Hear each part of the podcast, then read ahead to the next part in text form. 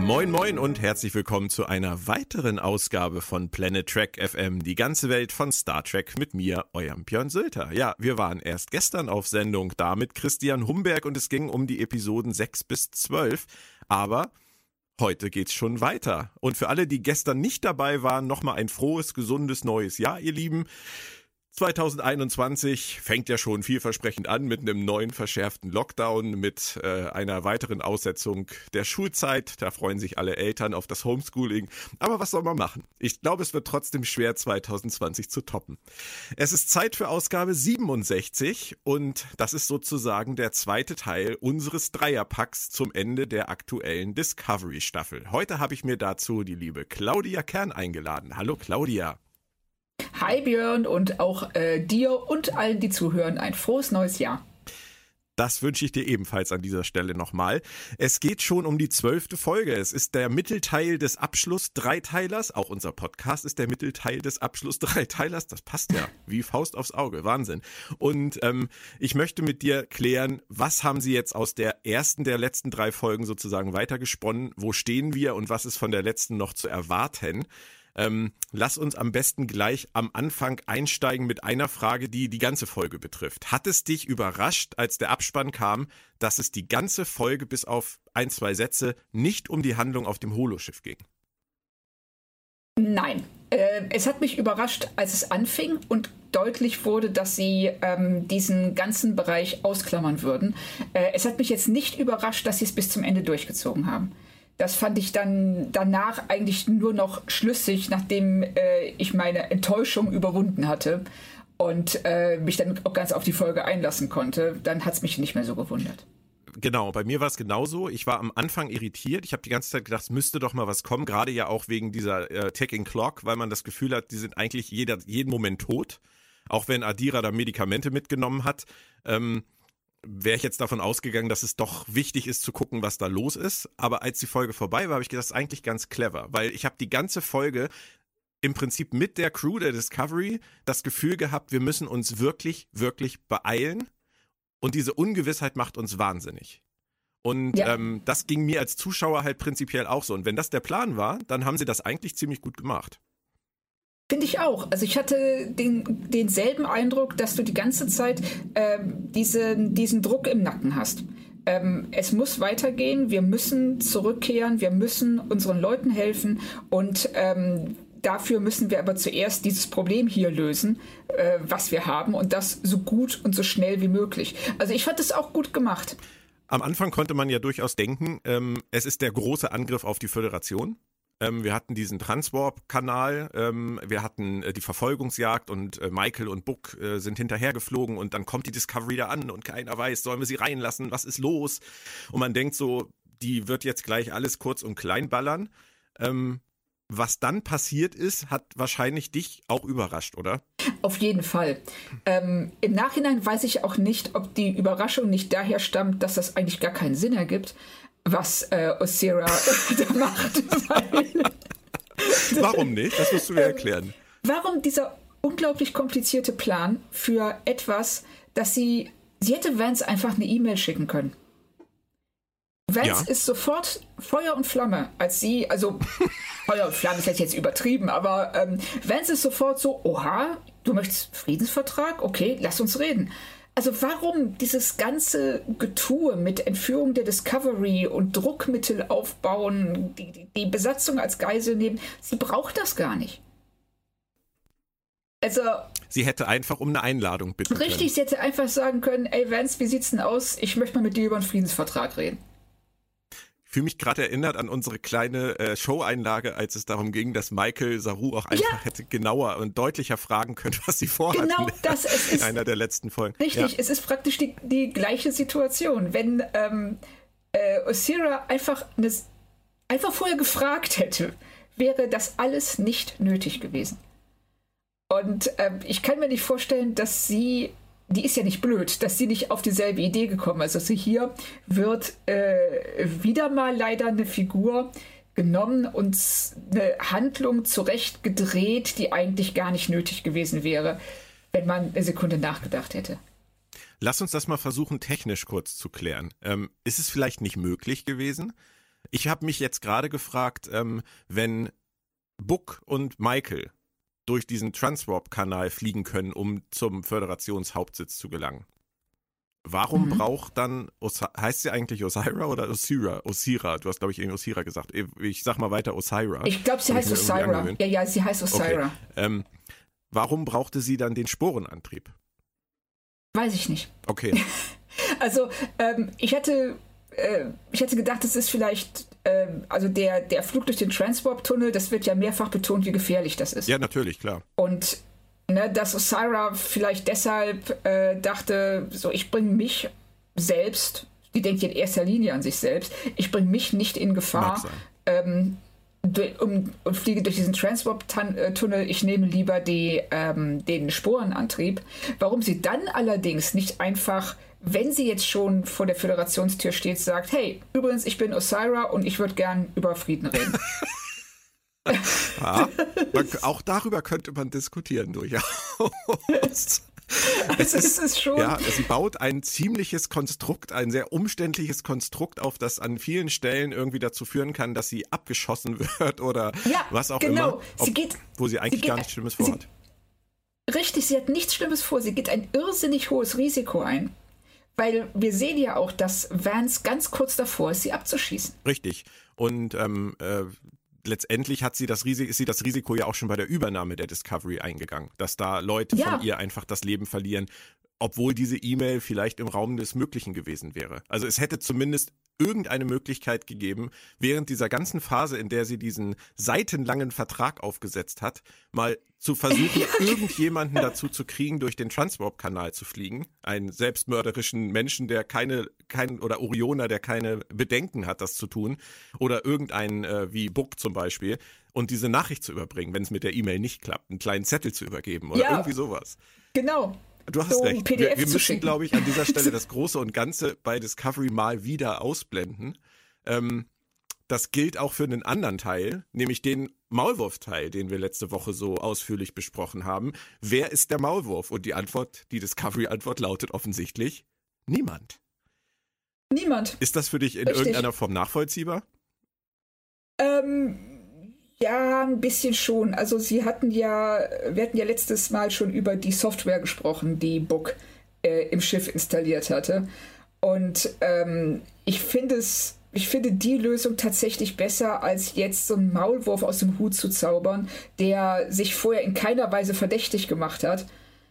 Und äh, dann zu sagen, ja, er war's oder sie war's. Er war's. Nein, sie war's? Nein, er war's. Äh, so sie ist war's. richtig. Ist Weißvolk ähm, anwesend? Das, ja, genau. Hier doch nicht.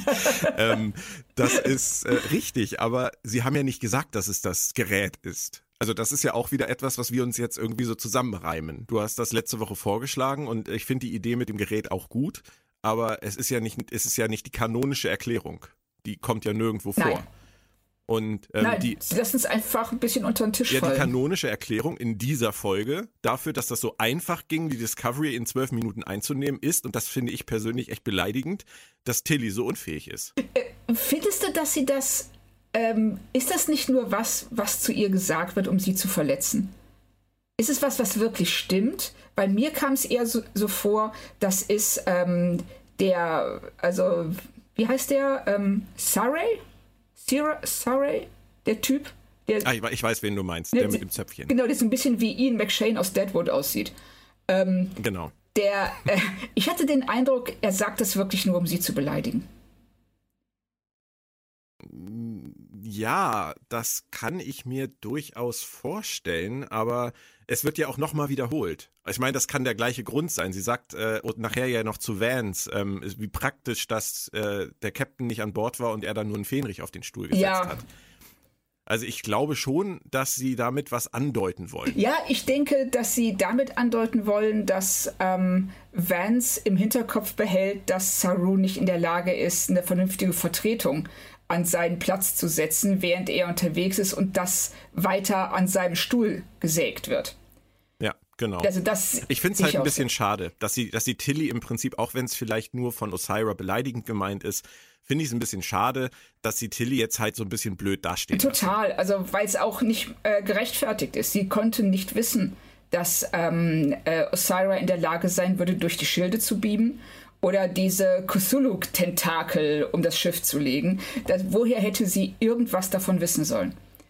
Und na, das ist ja. ihr gegenüber, wenn es denn so gemeint ist, total unfair. Ich habe allerdings die Vermutung, dass sie sich in der nächsten Folge nach ihrer kleinen die Hälfte von uns wird sterben, aber passt schon Motivationsrede, äh, doch noch mal bewähren, also bewähren wird.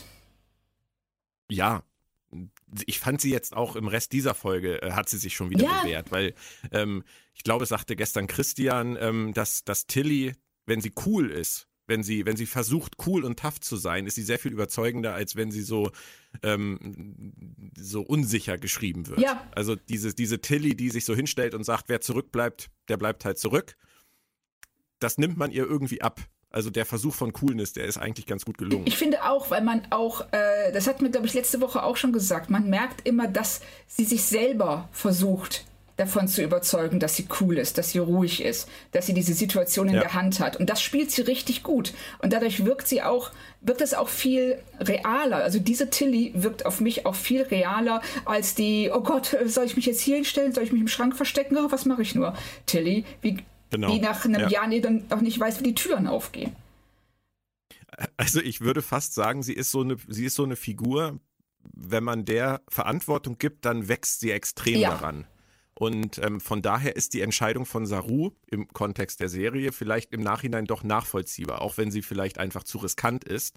Aber ich glaube, er sieht das Potenzial in ihr, was wirklich vorhanden ja, ist. Ja, das denke ich auch. Und ähm, er hat das ähm, äh, gerade, äh, denke ich, Tilly als äh, gegen, ja, also eine Art von Anti-Michael also eine ähm, Figur mhm. oder eine Offizierin, die absolut zuverlässig ist, die äh, sich ihm jederzeit unterordnet, aber gleichzeitig auch ihre Meinung sagt. Aber seine Meinung als maßgeblich oder als, ähm, ja, als final akzeptiert, was Michael eben nicht tut. Absolut. Da müssen wir nachher unbedingt noch oh drauf oh, ja. kommen. Das äh, passt dann auch sehr gut zum, zum Michael-Thema.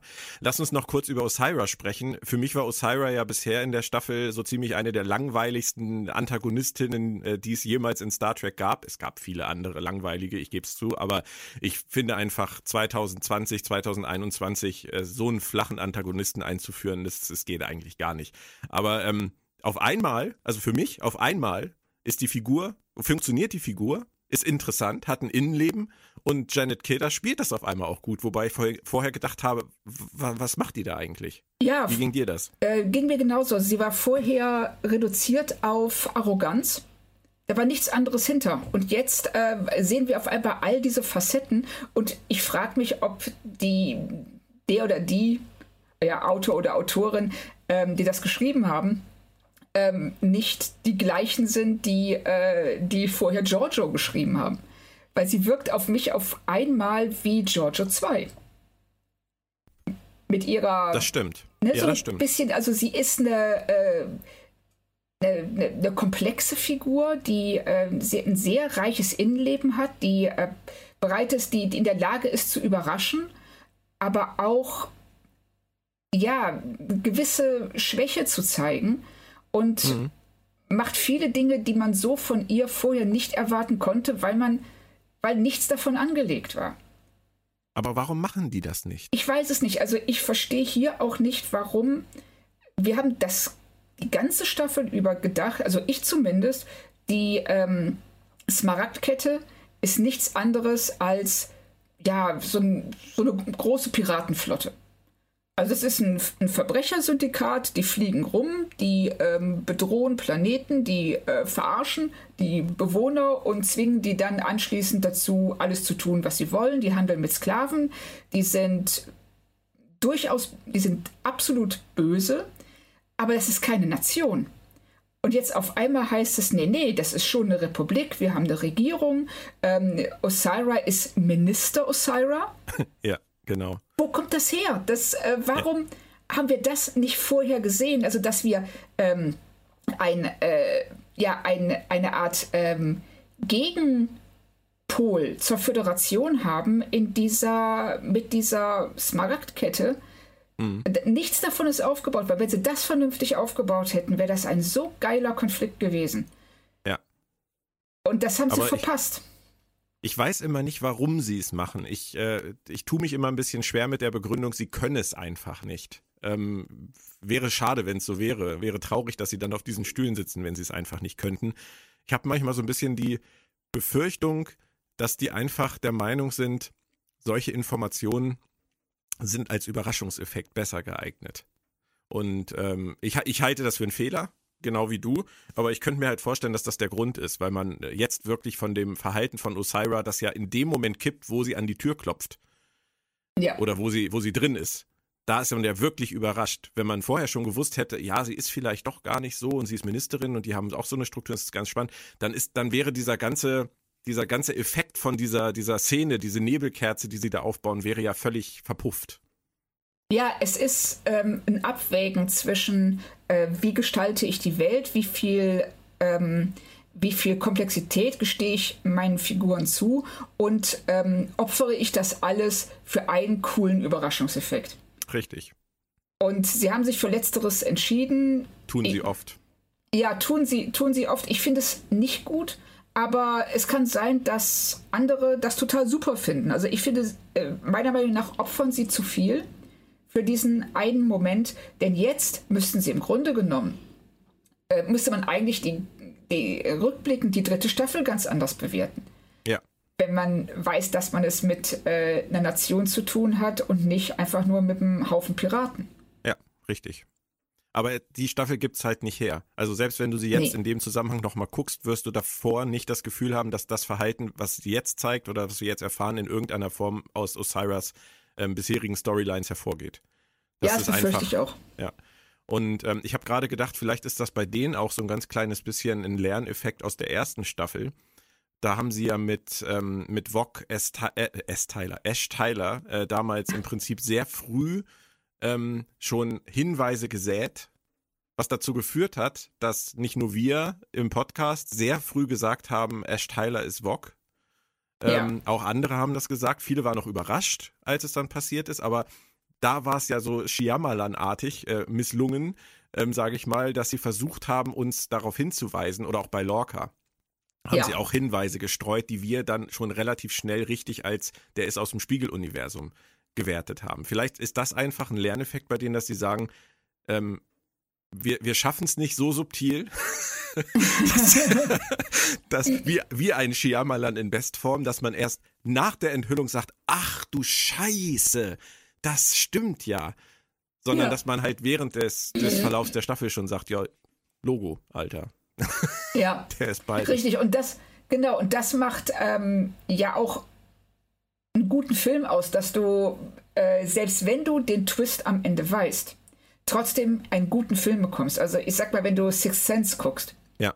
Ich, hab, äh, ich wusste auch nach 20 Minuten, dass Bruce Willis tot ist, weil ich gerade eine Woche vorher Carnival of Souls gesehen hatte, wo es um exakt das gleiche Thema geht. Ah, okay. Also ein ganz ähnlicher Film, eben auch eine Frau, die ähm, äh, tot ist, ohne es zu wissen und ähm, also dann ganz merkwürdige ähm, Erlebnisse hat. Aber trotzdem konnte ich Sixth Sense äh, genießen, weil es auch für sich stehend ein guter Film ist. Ja. Und äh, das Problem bei gerade in der ersten Staffel von Discovery war, dass sie sich so sehr darauf versteift hatten, diese beiden Kracher zu bringen, dass sie vieles andere haben schleifen lassen. Ja. Und dadurch ist es eigentlich ähm, ja gar nicht so interessant, ob jetzt äh, Ash Vox ist und äh, Vox. Vox? Vox. genau. So, und äh, ob Lorca aus dem Spiegeluniversum stammt, weil das gar nicht so, ja, gar nicht mal so wichtig ist. Und das, finde ich, trifft hier auch zu bei Osira. Was hätten sie sich denn vergeben, wenn sie Osira vorher schon komplexer geschrieben hätten? Hm das, ähm, man, hätte es, man hätte es machen können wie bei Giorgio im Spiegeluniversum, dass äh, sie an, ihren, an ihrer Regierung diesen Friedensvertrag an ihrer Regierung vorbeischmuggelt, weil, die, weil sie sonst ähm, abgeschossen würde. Und das also so eine heimliche Aktion ist. Das hätte dem, Ganzen vielleicht noch ein bisschen mehr Dramatik gegeben. Aber so ist das alles so ein bisschen, ja, Ja. Wischiwaschi. Aber auch da ist es wieder, wir müssen uns leider äh, wieder davon abwenden, das große Ganze zu stark zu gewichten, weil das, was in der Folge passiert, für sich genommen dann doch zu interessant ist, finde ich. Also der komplette Ansatz, dass sie Friedensgespräche führen möchte, egal ob sie es hätte einfacher haben können, ähm, ist ja durchaus spannend. Also ich finde die komplette Unterhaltung zwischen Osira und Vance ähm, mit Eli, äh, dem Lügendetektor, ähm, finde ich gehört definitiv zum stärksten, was diese Serie bisher gemacht hat. Und ich würde auch sagen, äh, Auszüge aus diesen Dialogen zwischen Vance und Osira kann man auch durchaus mit, mit klassischen Star Trek-Folgen, mit richtig guten klassischen Star Trek-Folgen vergleichen. Also ich sag's ganz klar, für mich waren die Verhandlungsszenen das Highlight von Discovery bisher. Ja. Das war toll geschrieben, die Figuren waren stimmig, ähm, das, äh, was wir über die Figuren und die Welt, in der sie leben, in diesen fünf Minuten oder zehn Minuten erfahren, ist mehr als in der ganzen Staffel. Ja. Ich meine, wenn, wenn das Worldbuilding zusammenzufassen ist mit, sie machen die Äpfel aus Scheiße. Das ja. ist ähm, und vor aber allen Dingen, geil. Einfach geil. Aber es ist, aber es ist ja noch viel. Ja? Es ist ja viel, viel geiler, weil Vance sagt in diesem Moment ja, ey, ich esse eher meine eigene Scheiße, als im Kapitalismus zu leben. Ja. Und das ist so ein. Ich, hab, ich hatte wirklich so einen Moment, hat Star Trek das gerade gesagt? Sind die gerade so politisch geworden? Ja. Also, das hat mich echt umgehauen. Ich, ich hatte damit überhaupt nicht gerechnet. Aber er bringt das auch mit einer Leidenschaft rüber. Ja. Der Überzeugung und ähm, also er ist auch, er ist, ähm, wie wird es so schön über den armen, einsamen Föderationsoffizier ähm, auf seiner Raumstation gesagt. Ja, genau. Wir grüßen mal Könnte wieder. bitte genau eine kurze, eine Schweigesekunde das ist einlegen. so traurig.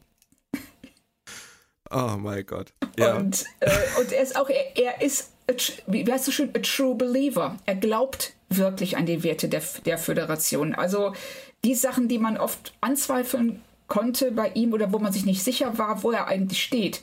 Hier in dieser Unterhaltung, wo er gezwungen wird, sie zu definieren, weil er jemandem gegenüber sitzt, äh, einer Person, die ganz andere Werte hat, Ja. überhaupt, äh, wird er gezwungen, ganz klar zu, ganz deutlich herauszuarbeiten, wo er steht, was für ihn wichtig ist. Ja. Und damit erhebt er sich auch, wird auch klar, dass er Osira moralisch überlegen ist. Ja, er ist auf jeden Fall auch kein Batmiral. Das ist die beste Nachricht der Nein. Staffel. Ähm, Ja. Und, und damit ist er für mich, also ich habe seit, äh, seit Admiral Ross in, in Deep Space Nine nicht mehr dran geglaubt, dass wir nochmal einen richtig guten Admiral bekommen.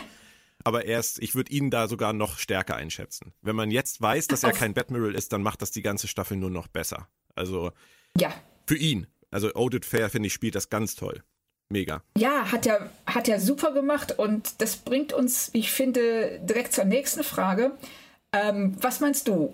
Gibt es einen Föderationspräsidenten? Okay, dann ziehen wir das vor. Ich habe das tatsächlich für Oh, später auf der. Liste, aber ähm, da, das können wir auch gerne hier klären. Ich habe mich gerade gefragt, ob der arme, einsame Mann auf der Station vielleicht der Föderationspräsident ist, aber ich glaube, das würde keiner glauben. Ähm, es, das ist eine ganz interessante Frage, so wie du sie stellst. Also, dass, dass vielleicht Vance der Föderationspräsident ist, äh, darauf willst du wahrscheinlich hinaus. Ähm, Ja, das würde ich für sehr unwahrscheinlich halten, weil dann hätte er ja die ganze Staffel die Discovery Crew verarscht. ja, also ich hatte es mir eher so vorgestellt, also entweder ist der Föderationspräsident ein mega Gaststar, den sie aus dem Hut zaubern Genau, werden. das ist mein, meine Variante 1. Mhm.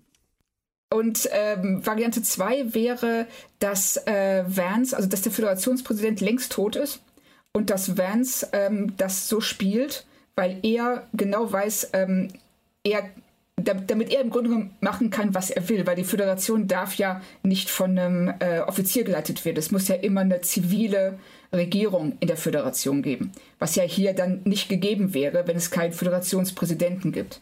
Aber das ist, das wäre schon echt arg komplex. Jetzt für, den, für die letzte Folge, oder? Ja, es wäre für die letzte Folge zu kompliziert, das sehe ich auch so. Weil Ja. was wollen sie dann noch alles erzählen? Eben. Also dann würde ich sagen, die Variante, so ein Gaststar-Marke Shatner, Frakes etc. Ähm, in einer anderen Rolle.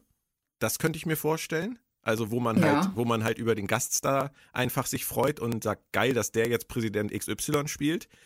Ähm, Variante 2 für mich wäre Kovic. Wobei das habe ich auch schon gedacht. Wobei ich nicht weiß, ob das wirklich Sinn ergibt, aber ich meine, der läuft da jetzt die ganze Staffel im schwarzen Anzug und einem anderen Abzeichen rum und keiner weiß, was er eigentlich für eine Funktion hat.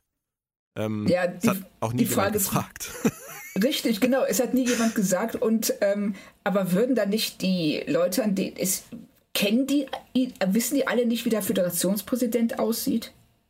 Wer, wer ist, wissen die alle nicht? Wer ist jetzt ja, die alle? Die Leute, die auf der Station, die da rumlaufen. Ich meine, die wissen Comic, das alle.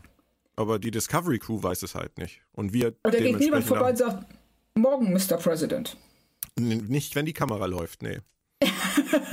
ähm, wäre, also äh, ich würde ihn gut finden als Präsidenten. Dann, ich ja. meine, wir wissen ja, er kommt in der vierten Staffel wieder und ähm, von ja. daher Cronenberg geht immer. Von, von der Seite her hätte ich keinen Einspruch. Ähm, aber die dritte Variante, die ich halt noch hätte, wäre halt eine Figur, die wir kennen. Eine, eine, also ich musste halt, äh, musste halt an, an Voyager denken. Ähm, Living ich, Witness, ähm, wo mhm. das EMH äh, dupliziert wird, in die Zukunft, in der Zukunft wieder erweckt wird und dann diese mega geile Folge entsteht, ähm, an deren Ende er sagt, er hat die Sehnsucht nach Hause und er fliegt jetzt nach Hause Richtung Föderationsraum. Und ähm, ja. das, auf, das aufzunehmen und Robert Picardo gealtert als, als holographischen Föderationspräsidenten zu zeigen, das wäre natürlich eine Megashow. Also das würde ich abfeiern. Also, also das war genau mein Gedanke. Ich habe genau Krass. das okay. gleiche gedacht, dass sie, dass sie, dass sie Picardo bringen. so. Weißt du noch die, die, die Chaotica-Folge, in der er den Föderationspräsidenten gespielt ja, hat? Ja, genau, genau, das fiel mir nämlich direkt ein. Ja, das wäre, also wenn sie ähm, das gebracht haben, gerade Kirsten Bayer als große Voyager-Freundin. Richtig wäre, also das wäre etwas, was ich tatsächlich sehr, sehr clever und, und charmant finden würde. Also ich finde es auch total cool. Ich finde es einen schönen äh, Brückenschlag zu Voyager. Und es, es wäre nicht völlig an den Haaren herbeigezogen. Nein, vor allem, weil wir ja gar nicht, ich glaube, wir wissen gar nicht genau, in welcher Zeit Living Witness spielt nicht hundertprozentig mhm. sicher. Von daher, er, er, ist nach Hause geflogen, irgendwann ist er angekommen und er kann ja durchaus dann 100 Jahre noch da gelebt haben, bevor er irgendwie Richtig. Funktionen übernommen hat. Und, und äh, er ist ja nun mal eine wahnsinnig tiefe Figur und hat wahnsinnig ja. viel erlebt. Und von daher ist es in so einer fernen Zukunft auch nicht unwahrscheinlich, dass ein Hologramm die Rechte bekommen hat und so, solche Funktionen ausführen kann. Also ich fände es toll. Aber ich, ich ich weiß nicht. Ich bin, bin mir nicht sicher, wie viel Prozent ich der, der Variante geben würde. Realistisch. Ich, nee, das, ja, stimmt. Das, äh, das bin ich mir auch nicht. Aber es wäre, es ist eine tolle Idee. Es ist eine, es ist eine sehr schöne Vorstellung. Es würde mich total freuen, das ähm, EMH und Picardo wiederzusehen. Und äh, weil, weil er es eben auch immer toll gespielt hat. Und ähm, äh, es würde auch zu Discovery passen, die die so viele ja, erste Sachen zum ersten Mal gemacht haben, wie einen Außerirdischen zum Captain zu machen. Mhm. Ähm, oder ähm, ähm, Leute einzusetzen, die, die, die trans sind. Und ähm, ein homosexuelles Paar zu zeigen. Also wirklich Dinge. Und dann ein Hologramm zum Föderationspräsidenten zu machen, wäre eigentlich nur konsequent. Ja den, aber den, den Karlauer, das Vance dann sagt, dann können wir jetzt den Präsidenten reinbitten, er dann materialisiert und sagt, bitte nennen Sie den, äh, die, die, Art des äh, präsidialen Notfalls. Der, ich ja, glaube, genau. den sollten Sie sich dann vielleicht klemmen. er darf dann ja. durch die Tür kommen. Richtig. So, und es könnte, ich meine, man könnte noch einen draufsetzen und sagen, dass, ähm, dass Eli nichts anderes ist als ein verkleideter äh, äh, EMH. Auch denkbar, auch denkbar, ja. Er ist ja bei den wichtigsten Verhandlungen immer dabei und keiner beachtet ihn groß. Keiner beachtet ihn. Also die Argumentation von Vance mit der unsicheren äh, Lage, mit der, mit der un unklaren Sicherheitslage, die er, das er ja bringt, ähm, passt natürlich nicht so ganz zu einem Hologramm. Nein. Muss man, muss man ganz ehrlich sagen. Also der, der Holodoc, okay, klar, wenn man auf seinen Emitter zielt, ist es wahrscheinlich immer noch gefährlich für ihn. Ähm, aber vielleicht gibt es da ja inzwischen auch andere Sachen. Vielleicht äh, nein, es ist eigentlich ungefährlich, weil auf der Föderationsbasis kann man ihn ja nicht löschen oder so. Das ja, richtig. Was soll da, was soll da passieren? Eben, deswegen wäre die Argumentation dann wieder vorgeschoben von Vance. Warum auch immer. Also äh, die Wahrscheinlichkeit, dass es, dass es Picardo und das EMH ist, ist, glaube ich, nicht besonders hoch. Nein, aber je länger wir darüber reden, desto schöner finde ich die Gedanken. Ja, aber lass uns nicht zu enttäuscht sein morgen und übermorgen. Nein, nein, nein, nein, nein, nein. Das, das ist. Äh, ähm, Kovic halte ich tatsächlich für, für innerhalb von Discovery gedacht am realistischsten. Was ja. auch die Denkweise der, der Discovery-Autoren angeht. Wenn ich das zugrunde lege, würde ich sagen, ist das die Art und Weise, wie sie das teasern würden. Ja. Ähm, Fände ich okay. Also. Ja, ich fände es okay, aber ich fände es ein bisschen enttäuschend, weil man sich dann schon jetzt fragt, wer kann das sein? Wer ist, und da wäre Kovic vielleicht ein bisschen ja, zu tief gegriffen. Aber wir werden sehen. Ja. Also wir werden es in wenigen Tagen wissen. Ja, definitiv morgen, morgen, morgen Nacht irgendwann werden wir es wissen und werden wir so einige Dinge wissen, äh, bei denen ich wirklich gespannt bin, was sie damit anfangen. Also das, oh, wir ja. haben noch gleich zwei, zwei Themen, bei denen ich auch sehr gespannt bin. Aber lass uns ähm, kurz noch über das Ende der Verhandlungen sprechen. Es ist dann ja, man kann sagen, leider gekippt. Man hat lange Zeit das Gefühl gehabt, da kann jetzt was draus entstehen. Und dann ging es aber irgendwann nicht mehr um die Sache. Osira scheint ja in der Sache tatsächlich sehr interessiert daran zu sein, das auch durchzuziehen, auch mit der Sklaverei. Sie hat ja auf alles eine Antwort. Sie hat das wirklich sehr genau durchdacht. Aber dann geht es irgendwann nicht mehr um die Sache, sondern dann geht es um Osira persönlich. Und das finde ich von Vance ziemlich stark, wie er sagt, wir brauchen jemanden, der sie dann auch zur, zur Rechenschaft zieht für das, was sie getan haben. Das muss Teil des Deals sein. Und in dem Moment kippt's. Das fand ich ja. auch gut geschrieben, oder? Das ich, ich fand das auch gut. Also ähm, vor allen Dingen, er, äh, es, es wird sehr schlüssig darauf hingearbeitet. Er sagt ja zuerst, ähm, wir brauchen jemanden, der ähm, die Smart-Kette repräsentiert. Das kann offensichtlich nicht Osira sein. Es muss jemand anderes sein. Und von da aus kommt er denn an den Punkt und sagt so, ja, und du musst dich für das, was du getan hast, verantworten. Ähm, es ist nachvollziehbar. Ich weiß nicht, ob ich es an seiner Stelle da, sie wird auf einem so guten Weg. Und ähm, ob man da nicht vielleicht auch sagen müsste, ja, ne, die, ähm, äh, ja, the needs of the many. Weil ähm, sie zur Rechenschaft zu ziehen, ist sicherlich ähm, moralisch der richtige Ansatz. Aber ist es realpolitisch so schlau, diesen Konflikt weiter bestehen zu lassen und dadurch Sklaverei weiter zu bestehen lassen, weiter bestehen zu lassen, mit all dem Horror, der damit zusammenhängt, nur weil man sagt, dass äh, Osira die Ver für die Verbrechen bezahlen muss, die sie begangen hat. Da bin ist, ich mir nicht so sicher. Das ist äh, genau der, der Punkt, den ich auch angesprochen hätte, weil ähm, es kann sehr viel Gutes aus dieser Sache entstehen. Und man muss Osira einfach zugute halten, dass sie den ersten Schritt unternommen hat, dass sie wahnsinnig viel vorbereitet hat. Dass ja. ähm, natürlich gibt es Dinge, für die man sie aus Föderationssicht zur Rechenschaft ziehen kann. Jetzt könnte man sich natürlich fragen, gibt es vielleicht auch Dinge, für die man Vance aus Smaragdkettensicht zur Rechenschaft ziehen könnte. Denn wir gehen immer von ähm, den, den, Gesetzen und der Moral von der Föderation aus, aber es gibt halt eben auch die andere Seite und sie möchte zusammen mit der Föderation eine neue Föderation gründen und möchte nicht die Smaragdkette sozusagen der Föderation beitreten lassen und da drin untergehen lassen, sondern sie möchte etwas Neues. Und in dem ja. Zuge muss man natürlich dann fragen, ob es dann nicht vielleicht möglich ist zu sagen, lassen wir die Vergangenheit ruhen, sagt sie ja sogar, gucken wir in die Zukunft. Und ähm, schwierige Entscheidung, aber von Vance vielleicht nicht ganz clever, es so früh zu machen, hast du recht. Ja. Also das äh, fand ich jetzt auch, also ich fand es schade, weil er in dem Moment für ähm, ja einen relativ kleinen moralischen Sieg ähm, unglaublich viel opfert. Was ich und, interessant finde, ist, dass er das merkt. Also ja. Er, er ist dann ja auf einmal sehr hektisch und sagt, ich will das wirklich ich will diesen Deal wirklich. So nach dem Motto, lass es jetzt nicht daran scheitern. Ich habe es probiert, aber lass es nicht daran scheitern. Ja. Aber genau. da ist genau. der Zug ja irgendwie schon abgefahren. Richtig, weil ähm, Osira auf einmal merkt, dass er sie nicht auf Augenhöhe wahrnimmt. Ähm, für ähm, sie sagt zwar, hey, ich bin jetzt, ich bin Minister Osira und Vance ist so, ja, pff, Minister von Sklavenhaltern ist, ist immer noch ein Sklavenhalter. Und äh, er, also sie will von ihm auf Augenhöhe wahrgenommen werden und das macht er nicht. Und das ist, glaube ich, auch dann ihre Frustration am Ende, dass er sich moralisch über sie stellt und sie genau merkt, so, ey, so wird das immer laufen. Es wird immer so laufen, dass wenn äh, die Smaragdkette irgendwas sagt, die Föderation antwortet so, ey, Leute, Leute, die mal Sklaven gehalten haben, die haben ja mal ganz den Ball flach zu halten. Und dann wird eben ihr auch klar, interpretiere ich jetzt mal da rein, dass das, äh, was sie anstrebt, eine Art von gleichberechtigter ähm, Regentschaft in einer neuen Föderation nicht äh, verwirklichbar ist. Nicht zu ver verwirklichbar ist das ein Wort? Nicht zu verwirklichen ist. Das ist die Woche der merkwürdigen Worte. Christian hatte gestern auch schon sowas.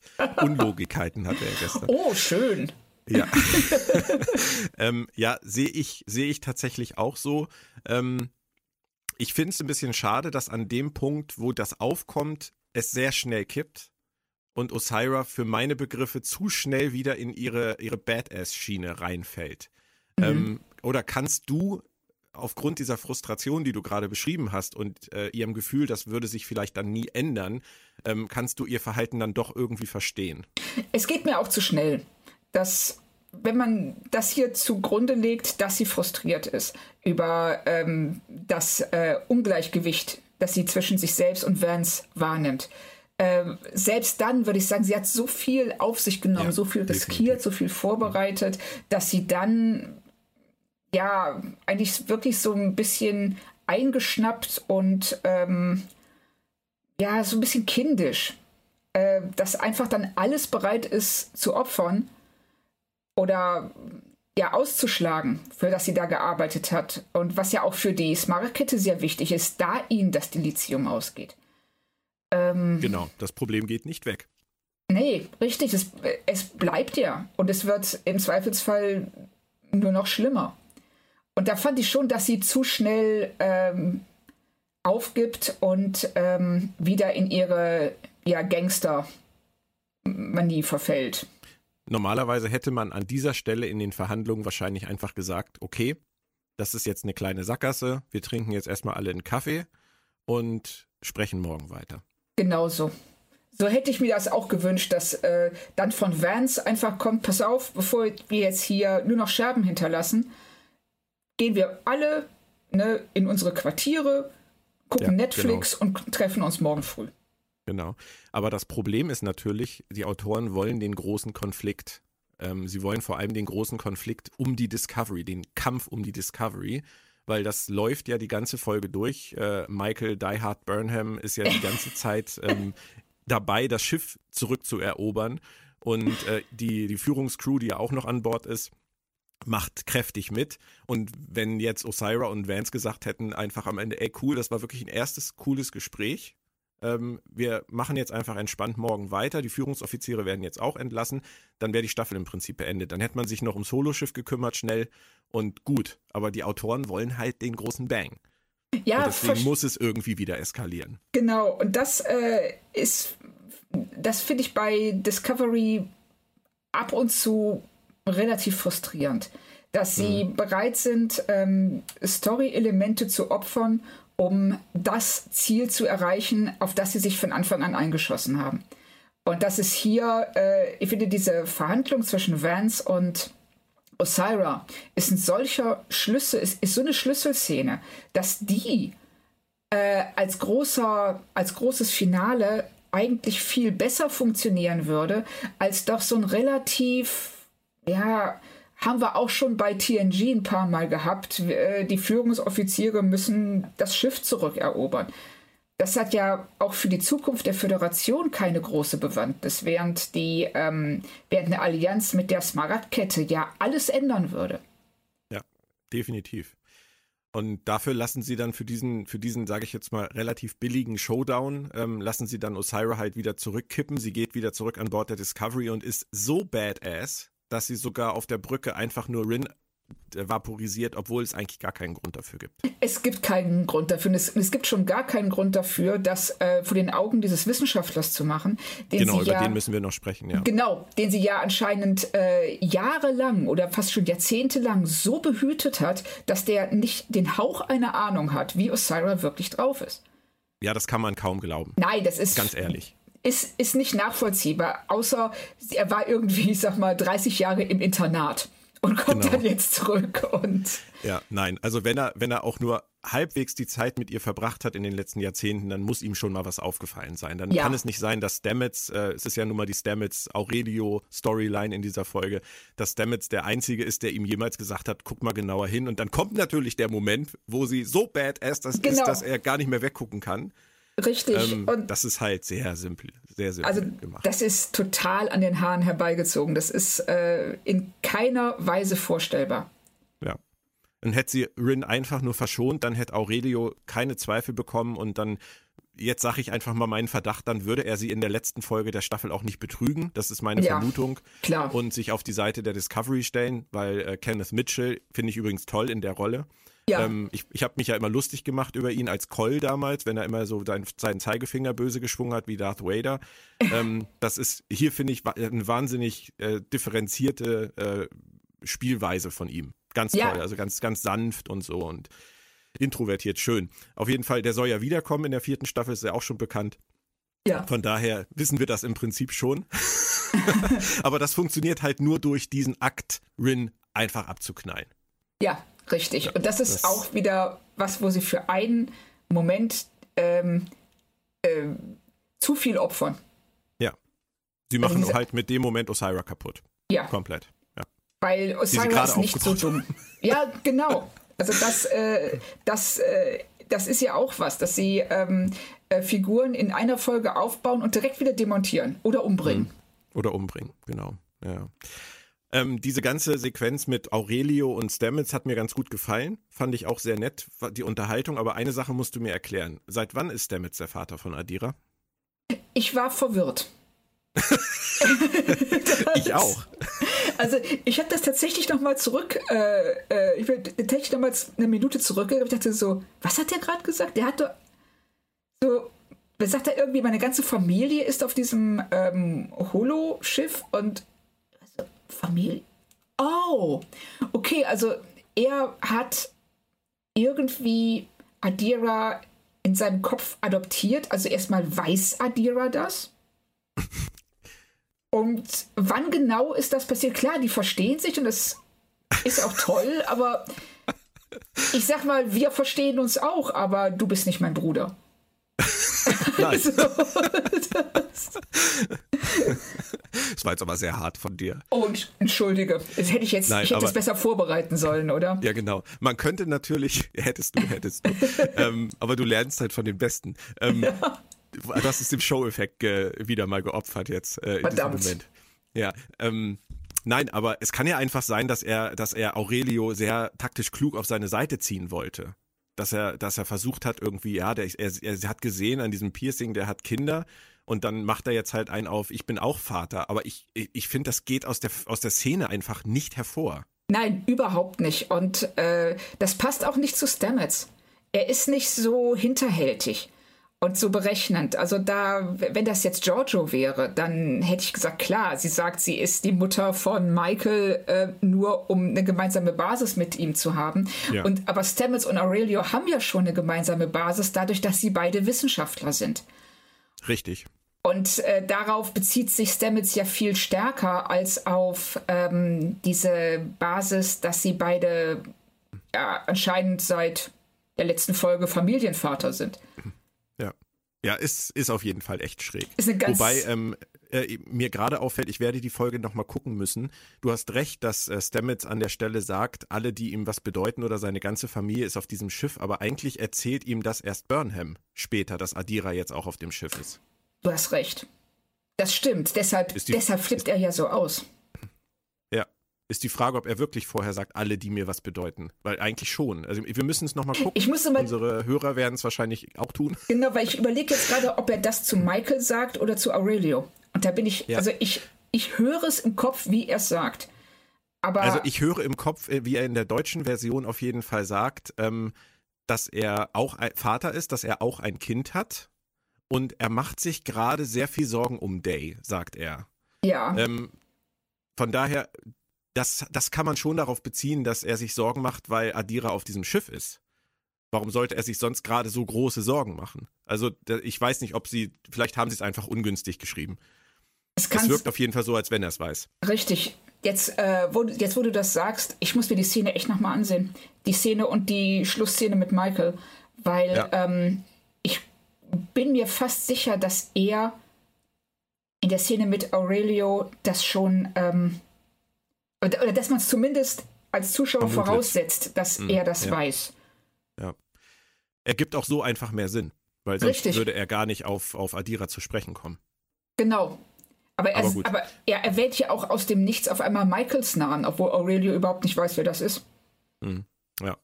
Und Michael taucht dann ja auch auf. Ähm, darüber müssen wir noch sprechen. Ähm, ja. Und Michael hat offensichtlich die ganze Folge ein Ziel verfolgt, nämlich ganz klar, wenn Stamets nicht mehr auf dem Schiff ist, dann kann Osira mit dem Schiff nichts mehr anfangen. Ist ja eine relativ schlüssige Logik, die dem zugrunde liegt, ja. kann man nicht anders sagen. Ähm, wie sie es dann macht, ist natürlich aber schon harter Tobak, oder? Also, das, äh, ich kann diese Szene nicht nachvollziehen. Äh, ich, ich finde, es, äh, es hätte tausend andere Möglichkeiten gegeben, diese, dieses Problem zu lösen oder anzugehen.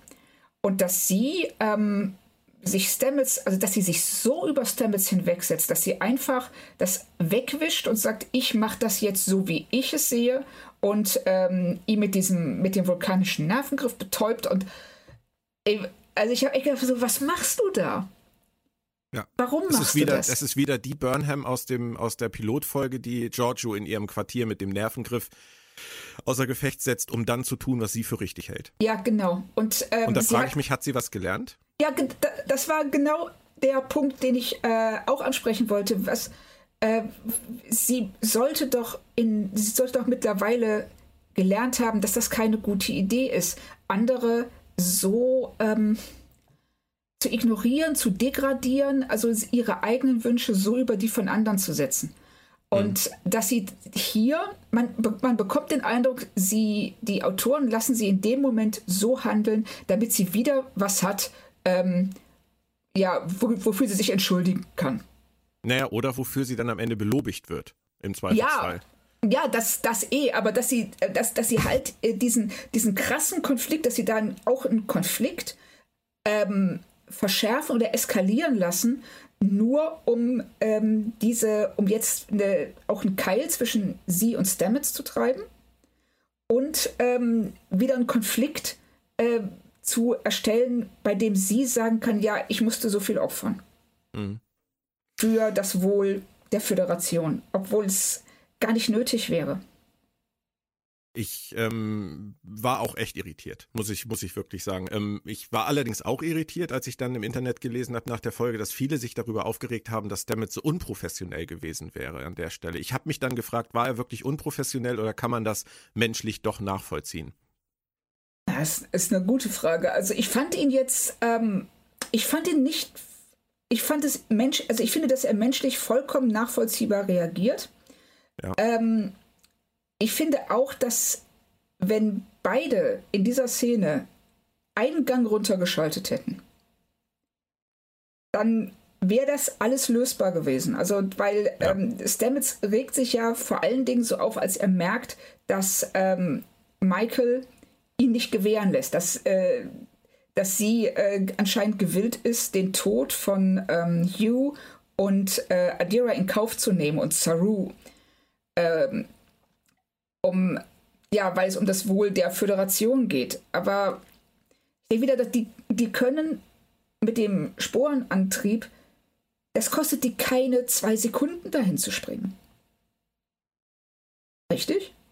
Ja, aber sie will halt einfach, dass Osira die Discovery nicht in ihre Gewalt kriegt. Das ja. ist ja das offensichtlich das, was Michael will. Und da sind wir wieder an dem Punkt, dass dieser ganze Konflikt, dass Osira jetzt am Ende überhaupt wieder Kontrolle über die Discovery erlangen könnte, nur daran liegt, dass sie mit Vance dieses merkwürdige Ende hat. Ja. Das ist eine endlose Kette von Dingen, die nicht so hätten laufen müssen. Weil dann ja. hätte man einfach Burnham Bescheid gesagt, du, wir trinken jetzt einen Kaffee, du kannst dich, kannst dich mal chillen, komm mal rüber, kannst mitreden. Ja, ja es wäre so einfach gewesen. Ja, Genauso, dass, dass Michael, ähm, als sie da die Chance hat, eine Nachricht an ihre Mutter absetzt. Das fand ich auch großartig, dass sie äh, sagt so, ha, ich könnte jetzt tausend Leute benachrichtigen, die mir echt helfen könnten, aber wisst ihr was, ich sag Mama Bescheid. Weil die kommt dann in der letzten Folge. Richtig, die kommt dann in der letzten Folge und ähm, äh, sorgt dann so, wird aus dem Hut gezaubert und rettet uns alle. Mit der kompletten Armada von Vulkaniern. Und wie kommen die dann so schnell überhaupt dahin? Ähm. Äh, werden wir sehen. Vielleicht kommen ja, wir auch nicht. Genau. Aber es gibt Mama ja, kommt ja, mit dem Anzug. ja. aber es gibt ja, das, aber wir haben ja die, die ähm, Transwarp-Tunnel. Ja, die, die ist, ist, warum ist das eigentlich ein Problem mit dem Dilithium, mit diesen Transwarp-Tunneln? Hab ich, ich hab habe ich auch keine nicht Ahnung. Aber Nein. Gut, die sind halt nicht überall. Das ist, Ach, das ist richtig. Claudia, aber ich, das ist manchmal wirklich anstrengend. Es ist äh, nicht immer einfach, vor allen Dingen, wenn sie eben äh, so viele tolle Ansätze in der Folge haben wie hier und dann aber Sachen auf Biegen und Brechen erzwingen, die leider gar nicht zu den Ansätzen passen. Aber wir haben wieder viele Konflikte für die letzte Folge. Äh, Richtig. Osira, Stamets, Aurelio, äh, Michael, Vance, Saru. Und da müssen wir jetzt noch ganz kurz abschließend drüber sprechen, ähm, was wir da jetzt noch zu erwarten haben. Also ich denke, da sie es jetzt komplett ausgeblendet haben ähm, und jetzt nur noch eine Folge über ist, wird mit Sukal und dem Monster, ist Sukal vielleicht das Monster oder nicht, da kommt nichts mehr. Denke ich, das wäre zu viel, ganz ehrlich kann ich mir nicht vorstellen. Ich glaube, das wird e-, sich eher so locker ausspielen da. Oder glaubst du immer noch an deine Theorie? Ich würde gerne an meine Theorie glauben, weil es eine schöne Theorie. Aber, ist es, ist es, ähm, ja. aber ich glaube auch, dass sie es äh, so ein bisschen ausfasern lassen werden, was ich echt total schade finde. Das ist wieder, ne, es sind so tolle Ansätze und sie hätten hier noch eine Folge mehr gebraucht. Eine Folge für das Holodeck, äh, Holodeck, ja. für die, ja, ja. für das Holoschiff und eine Folge für den Konflikt zwischen Föderation und äh, Smaragdkette. Aber noch äh, kurz zur zwölften Folge. Ich muss sagen, was ich toll finde, ist, dass sie tatsächlich mit der zwölften Folge zum ersten Mal meines Wissens nach eine Weihnachtsfolge gemacht haben. Eine Weihnachtsfolge. Ja, es ist eine Weihnachtsfolge, weil ähm, Michaels ähm, Herumkriechen durch die Jeffreys-Röhren ist ja ganz eindeutig John McClane. Das ist, ähm, äh, das ist Stirb langsam. Und ja. was ist der perfekte Weihnachtsfilm? Ach. Na gut, okay. Na? Ich hätte jetzt gesagt No Panic oder Scrooged, aber. Nein, stirb langsam natürlich. Na gut, okay. Ähm, also das fand ich schön. Das ähm, hat mich auch echt gefreut. Also spätestens der Moment, wenn ihr die Schuhe aus, die, die Stiefel ausgezogen werden, das habe ich echt so ein bisschen abgefeiert. Das muss ich sagen, dass ähm, sie so sehr auf Stirb langsam gehen in dem Moment und das ja. auch wissen. Lass uns äh, am Ende noch kurz auf, das, auf die drei schlimmen Themen eingehen. Oh, die oh. Wahrscheinlichkeit, dass Maike Captain wird, die Wahrscheinlichkeit, dass Tilly ihre erste Offizierin wird und die Wahrscheinlichkeit, dass Saru stirbt. Ähm, ja, ja, nein. Okay, ähm, ich würde auch sagen, ja, ja. Ähm, bei Saru, ich, hab, ich bin aufgewacht gestern und hatte die böse Vorahnung, dass sie uns mit diesem Posting von Doug Jones, ich habe mir den Kopf rasiert, oh, wir drehen wieder, dass sie uns damit einfach total in die Irre führen. So wie damals auch mit Lorca übrigens. Das haben sie auch gemacht. Ja. Jason Isaacs hat damals auch etwas gepostet, was darauf schließen ließ, dass er wiederkommt. Und ja, richtig. Ähm, wenn Doug Jones aussteigen sollte, dann wäre das die Art, wie sie es vertuschen würden, auf jeden Fall. Ja, was ich, äh, ich fand das damals schon bei äh, Lorca nicht gut, dass sie ähm, Serien ähm, dass sie die, ja, Serienhandlung und reales Leben so miteinander verknüpfen und uns anlügen. Ich fand das schon nicht gut, als J.J. Abrams gesagt hat ähm, bei ähm, Star Trek, was war es, Into Darkness? Nein, es ist nicht Khan und dann war es Khan. Das kann es nicht bringen. Also, dass wenn die Fans es rausfinden, dann sag halt lieber gar nichts, aber lüg sie nicht an. Und wenn es hier, also wenn Doug Jones uns anlügen sollte, fände ich das auch nicht so schön, um es mal so zu sagen. Gut, vielleicht kehrt er in Traumsequenzen zurück. Das kann natürlich auch durchaus noch sein. Oh. Oder in, in irgendwo, aber das wäre wär auch nicht schön. Also, oh. also du glaubst nicht, dass er stirbt. Ich glaube nicht, dass er stirbt, weil er, weil er so eine tolle Figur ist. ja. Es, ja, es ist darauf, darauf kommt es hinaus, also läuft es hinaus. Ich finde, dass, ähm, also, wenn, wenn ich im Autoren Stamm wäre. Ich würde mit Klauen und Zähnen dafür kämpfen, dass ich den weiter schreiben darf. Ja, definitiv. Weil der, ja, und er ist toll und Doug Jones ist toll und ähm, ich hoffe sehr, dass sie ihn nicht umbringen, dass sie irgendeine andere Möglichkeit finden, äh, ihn entweder an Bord zu behalten oder vielleicht äh, in die Föderation, in die Raumstation zu setzen als Verbindungsoffizier, was auch nicht optimal wäre. Aber hm. oh, je länger ich drüber nachdenke, desto weniger fällt mir ein, wie Saru noch Teil der Handlung bleiben sollte, wenn er nicht mehr der Captain ist. Hm. Ja, eben. Oh. Ich habe halt, oh, hab halt, hab halt noch so den Gedanken gehabt, es kann ja auch manchmal einfach sein, dass äh, Schauspieler nicht mehr weitermachen wollen. Und ähm, von daher, ich kann mir vieles vorstellen. Also ich fände es wahnsinnig schade und ich fände, die Kombi aus Doug Jones steigt aus und Michael Burnham wird Captain fast unerträglich, sag ich dir ganz ehrlich.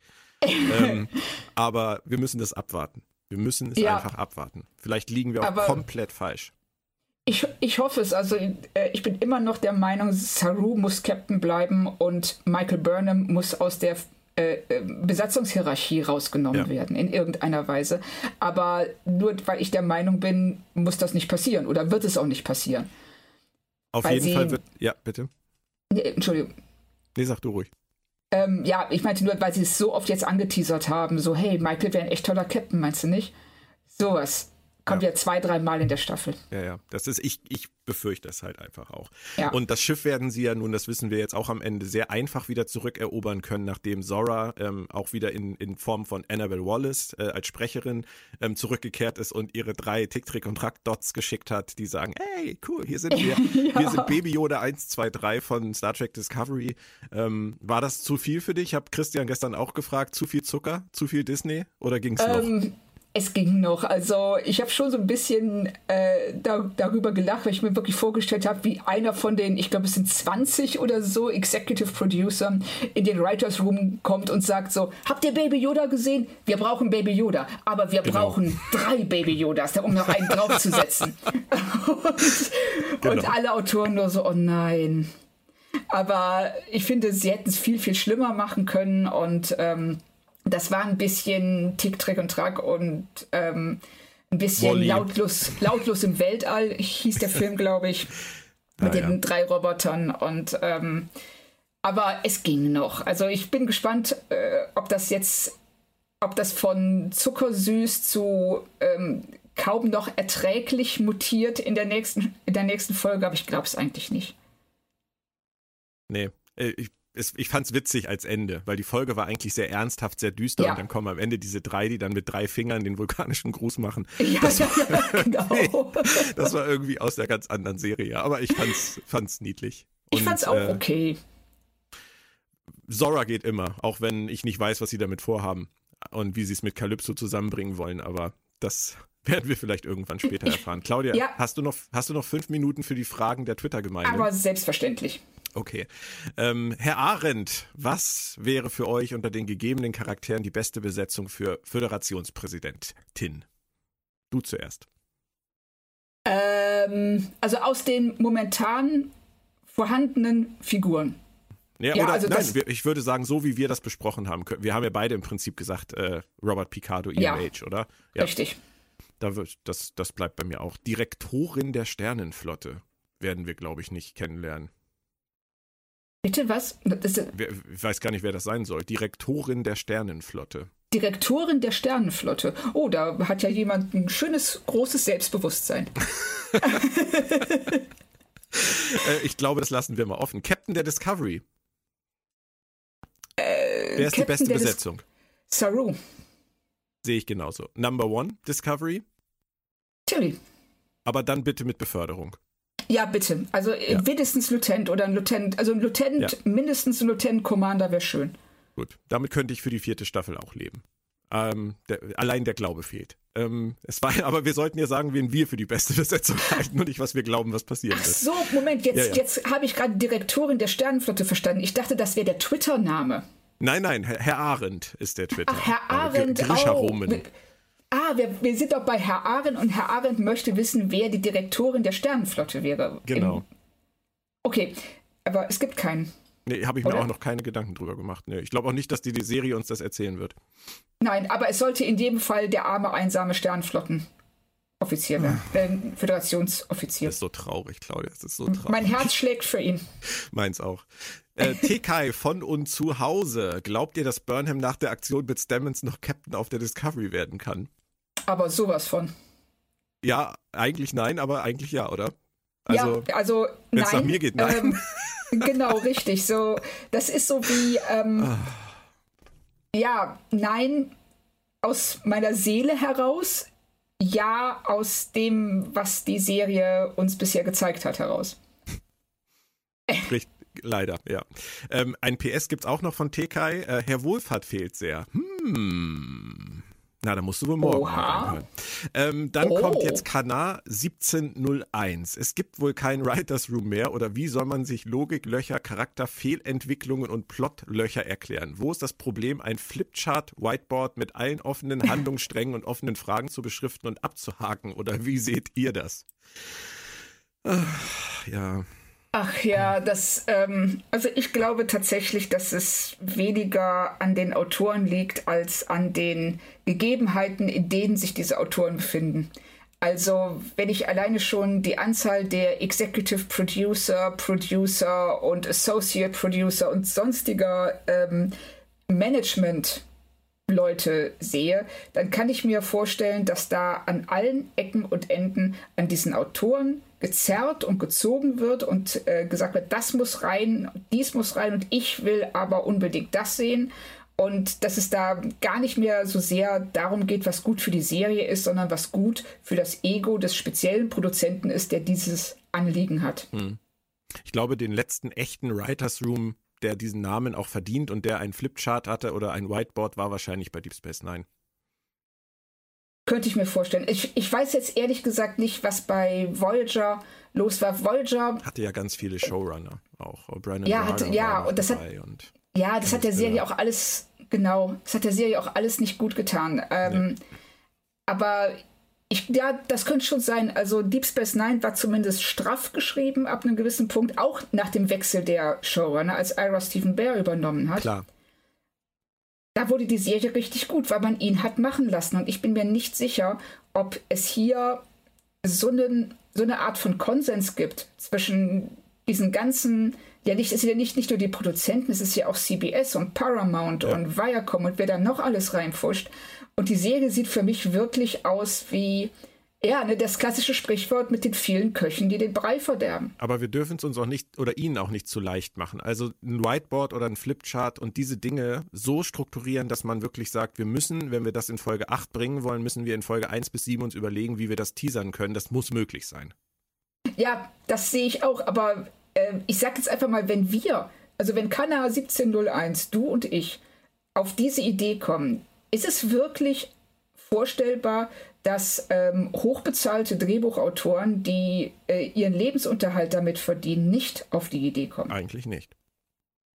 Also muss es andere Gründe geben. Und ähm, ich weiß es, also ich bin darüber genauso frustriert, weil ich denke, es muss eigentlich besser gehen.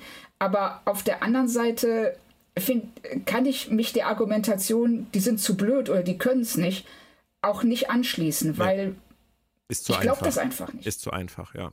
Es ist zu einfach und äh, ich gehe wirklich eher davon aus, dass es, dass da ganz viele verschiedene ähm, Egos äh, zufriedengestellt werden müssen und dass man ganz oft dann auf das Whiteboard schreibt, ähm, ja, Egal. wir müssen dann von A nach Z, ja genau, und dann ja B bis Y denken wir uns noch aus auf dem Weg. Bei den Freunden vom Discovery Panel heißt es immer unklar, bei uns heißt es egal.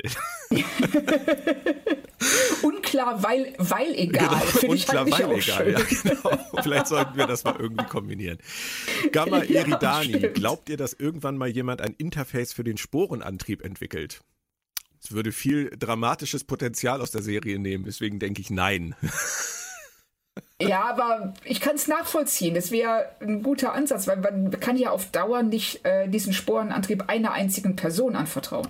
Nein, und dieses, dieses Ding mit dem, mit dem Tardigraden und, und Stamets besonderer Rolle, für mich ist das eh Fantasy, ganz ehrlich. Also ich habe das, ja. hab das nie verstanden. Und ähm, das, das ist mir, also das akzeptiere ich halt einfach so wie die Macht in Star Wars. Das äh, kann halt nur Stamets. Genau. Wenn Stamets irgendwann stirbt, sind alle am Arsch. Ja, richtig. Wobei, ähm, vielleicht haben sie ja mit Aurelio, der ja schon anfängt, darüber zu philosophieren, wie er da was synthetisieren ja, genau. kann. Vielleicht ist das der erste Ansatz dafür, dazu, diesen ähm, Sporenantrieb auch für andere zugänglich zu machen. Ja, das. Dass er in der nächsten Staffel drin bleibt, würde das ja so ein bisschen äh, unterstützen. Möglich. Ähm, Michael wusste das natürlich nicht, dass es diese Versuche gibt. Ähm, von daher war es vielleicht von ihr auch ein bisschen sehr gewagt, äh, Stamets einfach ins Ei zu pusten, weil auch die Föderation wird Stamets noch brauchen. Aber egal. Ja. Egal. Unklar. Also das fand ich auch, das, da habe ich auch gedacht, so, ey, du hast aber sehr viel Vertrauen in etwas, das die einzige Person gefährdet, die dieses Schiff fliegen Richtig. kann. Generationentreff. Es wurde etabliert, dass man im 32. Jahrhundert durch Schilde beamen kann, außer wenn Osira auf dem Captainstuhl sitzt. Es ist lazy writing, dass die Autoren sich das immer wieder zurechtbiegen, wie sie das momentan brauchen. Claudia, das kannst du beantworten. Ich sage eh das Gleiche. Ja. äh, ja, das. genau. Ähm, Mark Exner, die Erde ist doch aus der Föderation ausgetreten. Wieso hat dann Admiral Vance als Mensch da eigentlich in der Sternenflotte was zu sagen? Wenn Menschen dort erlaubt sind, wieso sieht man dort keine Restvulkanier, Andorianer etc. herumlaufen? Äh, tut man das nicht? Doch. Sieht man. Also Rest, das Rest, auch. sind Restvulkanier. Ähm, also ich, ich nein, also ich, ich kann das schon verstehen, dass äh, das äh, nicht an der Spezies festgemacht wird. Ja, das fände ich auch ein bisschen asozial. Also, dass äh, man einfach sagt, tja, die Erde ist ausgetreten. Du siehst schon wie ein Mensch aus, ne? Raus. Ja. Also, das, äh, erstmal gibt es ja Menschen nicht nur auf der Erde, die gibt es ja auf ganz vielen verschiedenen Planeten. Und nur weil die Erde ausgetreten ist, heißt es meiner, meines Erachtens nach nicht, dass äh, die gesamte Spezies ausgetreten ja, ist. Ja, ja. Nein, ich denke, das ist in Ordnung. Es gibt, also das ist auch so ein Punkt, äh, man kann sich bei Discovery wirklich in klein, klein verlieren, aber es gibt leider sehr viel größere Probleme. die, um die ja, aber ich finde solche, solche Sachen immer interessant, wenn man ähm, äh, von oben auf die übergreifende Total. Logik guckt. Aber ich denke, in dem Fall ist die, ähm, ist der Einwand äh, nicht berechtigt. Oder sagen wir es mal so, ähm, berechtigt ist der Einwand sicherlich. Man kann das hinterfragen. Äh, die Serie macht sich halt, macht sich ja, halt ja, die ja, Mühe nicht, es uns zu erklären. Und ähm, deswegen können wir es schwer bewerten. Also, Marc, du hast sicher recht, wir, aber wir können schwer. Wir haben halt keine Anhaltspunkte dafür, das in irgendeiner Form zu bewerten. Dafür hat das Worldbuilding nicht ausgereicht. Ja, ja, also ich, also ich, ich denke auch, dass ähm, wenn die Erde ausgetreten ist, ist damit auch nicht das ganze Sonnensystem ausgetreten und nicht die gesamte Menschheit. Ich habe eben gerade gesagt, äh, sollte Captain Burnham Realität werden in der nächsten Folge und Saru sterben, wäre das für mich, ich sagte, unerträglich. Äh, das ist schwer zusammenzubringen mit dem, was ich jetzt sage. Ich bin im Moment nach den letzten beiden Folgen, Claudia, der Meinung, wir haben es tatsächlich mit der stärksten Staffel von Discovery zu tun. Ähm, die Schwächen sind immer noch da, aber die letzten Folgen haben mich wieder etwas versöhnt nach Terra Firma. Und ich hoffe einfach, dass sie den Trend mal umkehren können und dass sie einen starken Staffelabschluss hinkriegen. Denn wenn die nächste Folge auch noch gut ist, dann haben sie drei gute Folgen zum Schluss gebracht. Viel besser als in der letzten Staffel zu Ende gebracht. Und dann könnte man vielleicht doch etwas positiv in die Zukunft sehen. Oder wie würdest du das einschätzen? Ja, da bin ich ganz bei dir. Ich hoffe genau dasselbe, dass sie die nächste Folge, ähm, wenn es schon und es wird nicht hundertprozentig logisch sein. Wir werden ähm, auf viele Dinge wieder mal stoßen, bei denen wir uns denken, was ist denn hier los? Aber solange die nächste Folge unterhaltsam ist, diese Staffel einigermaßen vernünftig abschließt, sodass man in die nächste Staffel mit einem bisschen Optimismus gehen kann, bin ich mehr als zufrieden, weil dann haben sie es besser gemacht als äh, in Staffel 1 und in Staffel 2. Ja, richtig. Aber da sind halt noch die beiden großen Themen, Captain Burnham und Saru. Und wir werden es wir werden's erleben. Morgen, also übermorgen. Ich, ja, also ich befürchte, wann, wann kommt die Folge raus? In Amerika ist es morgen soweit. Du kannst, wenn du, wenn du ähm, Lust auf Spoiler hast, kannst du morgen über Tag schon mal bei Track Movie kommen oder bei Trackhawk kommen, die, Re die Rezis lesen. Äh, aber wann werden die äh, in Deutschland freigeschaltet? Freitag um, ich glaube um 9. 9 Uhr morgens. Mhm. Ja, das kriege ich hin. Ich gucke die normalerweise abends, aber ich glaube wirklich, ich werde die äh, Freitagmorgen gucken müssen. Okay. Wir können ja parallel gucken und immer nur What the fuck ins Mikrofon rufen. genau. Okay. Dann reden wir nächste Woche drüber. Claudia, vielen Dank auch für die extra Zeit für die Twitter-Fragen und ähm, War mir ein Vergnügen. sehr schön. Und dann bis nächste Woche hoff hoffentlich in positiver Stimmung. Ähm, die Folge Ich heißt ja nun auch sehr, sehr tatsächlich uh, That Hope Is You Part 2.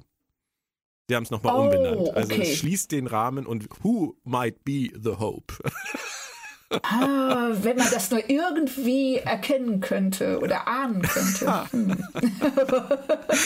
bis nächste Woche, Claudia. Erstmal danke Alles dir. klar, bis nächste Woche. Danke auch. Tschüss.